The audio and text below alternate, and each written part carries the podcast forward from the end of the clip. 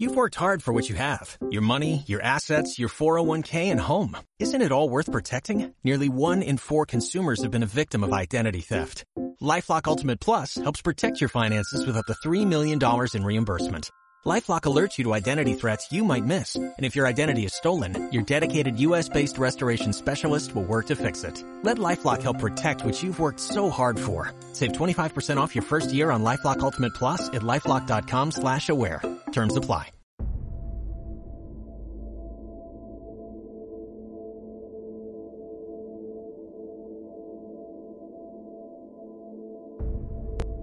Very often we made decisions in our youth or very young about what to believe, about what we were capable of, about who we are as a person, and that becomes the glass ceiling, if you will, that controls us.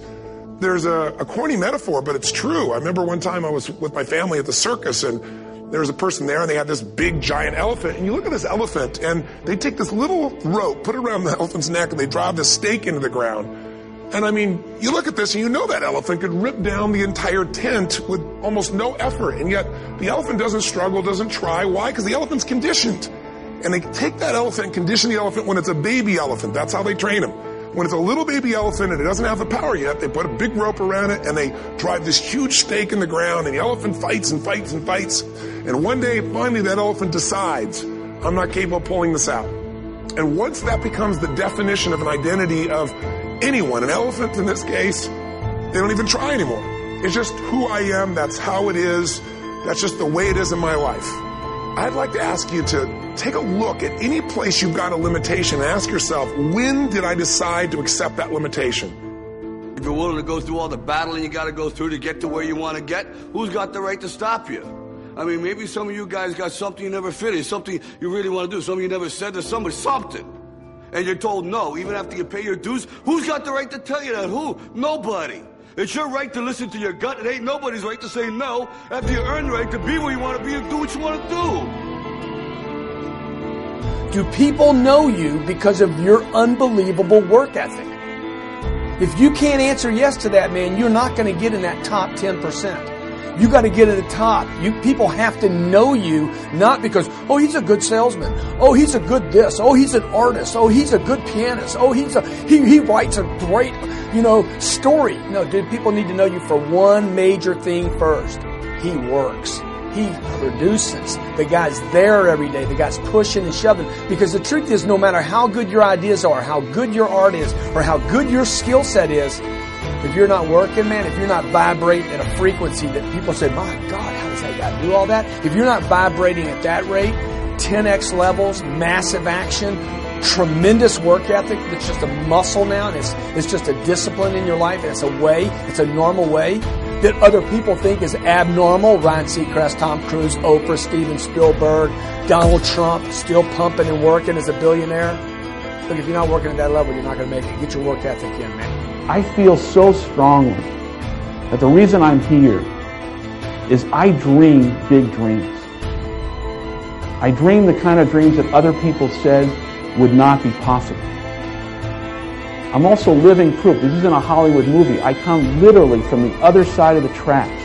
If you saw where I grew up and we took a picture of it, the neighborhood, the setting, you'd say it's not, it's impossible that someone could come from there and get here.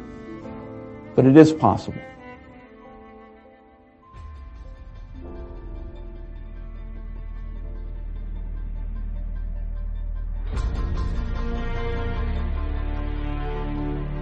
Accept where you are and the responsibility that you're going to take yourself where you want to go. Someone said we have two primary choices in life.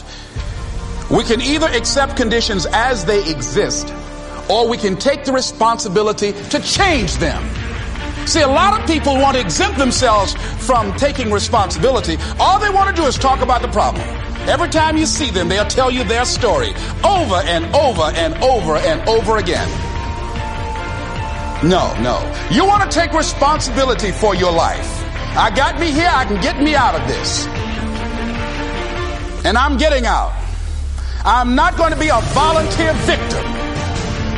What are you playing this game for? What's your passion? What's your drive? What's your purpose? What's your purpose for playing this game? why are you doing what you're doing? And when you know why you're doing what you're doing, you saw my t-shirt, no alarm clock needed. My passion wakes me up. I got up at 3 o'clock this morning, no clock. I ain't used the clock in 20 years. My passion wakes me up. My drive wakes me up. My determination wakes me up. My ability to be, do, and have whatever I want, it wakes me up. What wakes you up? What drives you? Why are you playing this game? Is it just a game? Or do you eat it? Do you sleep it? Do you drink it? Have you possessed the game? Do you want to change the game? I'm sitting with a D1 basketball player this morning, freshman. He pulled out a piece of paper and he showed me 20 goals, what he wants to accomplish in Big Ten. 18 year old kid, 20 goals. I asked him, why you got these goals? He said, cause right now, my mama ain't eating. Right now. Right now, my grandma, I can't afford to buy her a drink of water. But I guarantee you, next year this time, I'll make my mark. You can decide that I'm going to live each day as if it were my last. You can decide I'm going to work on myself and develop myself. I'm going to empower me. And all of these things that are happening to me right now, they're just temporary inconveniences.